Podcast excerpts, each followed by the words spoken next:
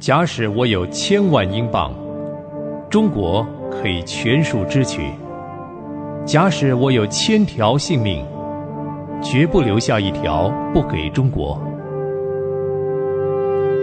戴德生传。亲爱的朋友，平安，欢迎收听《戴德生传》。在上回的节目当中，我和您分享了戴德生即将离开英国。远赴重洋去中国传福音，相信您一定记得，到底是什么力量自始至终的带领戴德生从英国漂洋过海，直奔向陌生的中国呢？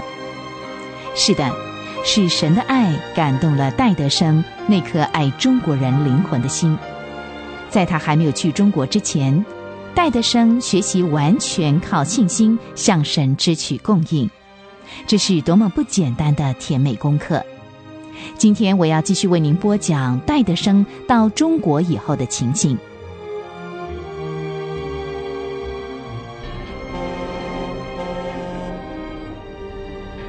一八五四年三月一号午后的五点钟，这位年仅二十二岁的英伦青年戴德生，平安的抵达了中国的第一大港上海。亲爱的朋友，请您设想一下，戴德生上岸的时候是怀着怎样的心情呢？孤家寡人一个，没有人来欢迎他，没有人引路。当时的上海又处在内战，物价高涨，人心惶惶。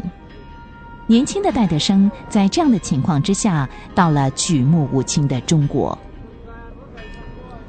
我们来听听戴德生当时出抵上海的感受。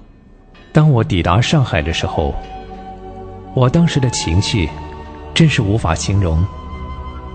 我觉得我的心已经容不下那么多的感情了，我忍不住感动的流下泪来。我只有感谢主，救我脱离了许多危险，使我的脚总算踏上了中国的土地。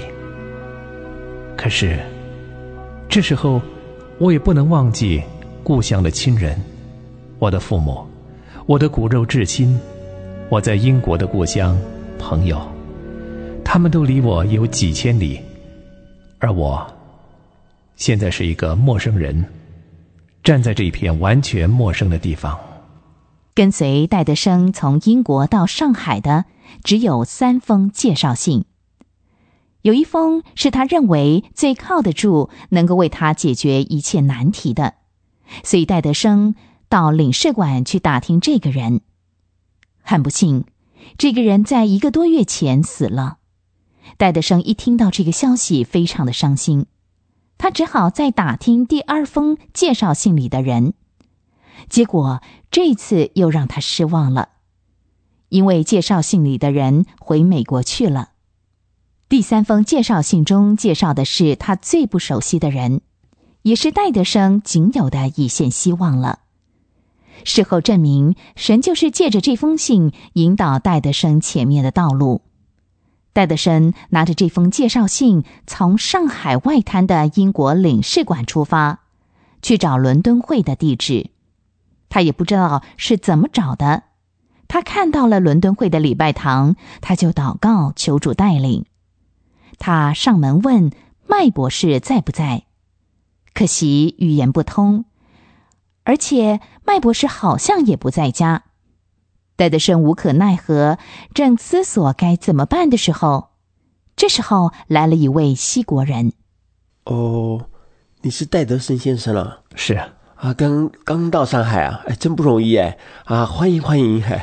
艾德根教师，是我正因为言语不通。打听麦博士呢，又不知道他在不在家。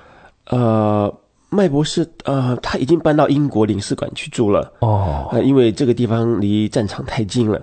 可是岳医生还住在这里。啊，请进来啊，坐下来休息休息吧。我去给您请岳医生。啊，那太谢谢您了。俗话说，在家千日好，出门半步难。戴德生坐了半年的船来到上海。没有想到，在这个人生地不熟的地方，能够遇到一位会讲英语的人。戴德生会见了艾德根和岳医生，他们三个人谈得非常的愉快。虽然戴德生还不知道前面有什么样的困难，可是遇到艾教士和岳医生接待他，已经是主的恩典了。难得的是，岳医生还愿意提供一间房间给戴德生住，只收他一点点的钱做伙食费。后来，戴德生又到了圣公会的一对青年夫妇普尔顿家里，他们留戴德生共进晚餐，大伙儿都谈得非常投机，这大大的安慰了戴德生初到异国的寂寞。普尔顿夫妇把上海的新闻讲了一些，这更吸引了戴德生好奇的兴趣。日后，戴德生提到这天晚上的情形，他说道。那真是我一生也忘不了的一个夜晚，也是我到了中国上海的第一个夜晚。我坐在普尔顿夫妇的客厅里，坐在火炉边取暖，觉得很像在家里。他们对我非常亲切，讲的新闻都很有意思，我好高兴。晚上十点钟一同祷告了才分手。我回到岳医生的公馆休息。岳医生很和善，他给了我一个房间，尽量让我住的舒适。感谢主，经历了这半年的海上生活，能够再一次躺卧在床铺上，真有说不出来的高兴。戴德生来到上海的第一个夜晚，睡得非常香甜。第二天一早醒来，他又想到几万里以外的英国，他的骨肉至亲。他知道他们都非常的想念他，于是他就马上的到领事馆去。在领事馆，他收到了母亲和妹妹的信。这时候，他才深切的了解到家书抵万金的意义。然后，他把船上的行李带到了岳医生家，还参加了医院的礼拜。这次的聚会是由麦博士主领的。之后，麦博士找机会和戴德生单独的谈话。戴先生，很对不起，昨天没有去接你。不必客气，麦博士，初到中国，还请您多多指教啊。嗯，您会说中国话吗？说起来真不好意思，就是因为我的中文说的不好，到伦敦会去看您的时候，还听不懂门房先生的话。哦，那你还是先下点功夫学中国话吧。哎，我给你找一位普通话的老师好吗？好，那太麻烦您了，麦博士，谢谢您啊。哦，不客气，不客气。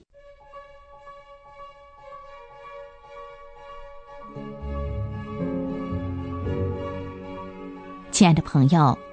想想戴德生从受感动来到中国，又经过了多少的日子预备他自己，总算到了中国的上海。可是，一开头的困难就是语言，语言不通就无法和中国人来往，怎么向中国人传福音呢？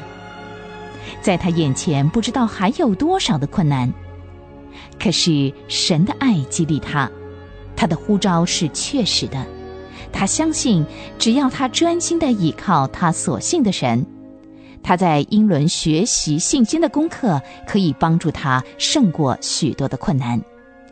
今天《戴德生传》就为您分享到这儿，我们下回再会。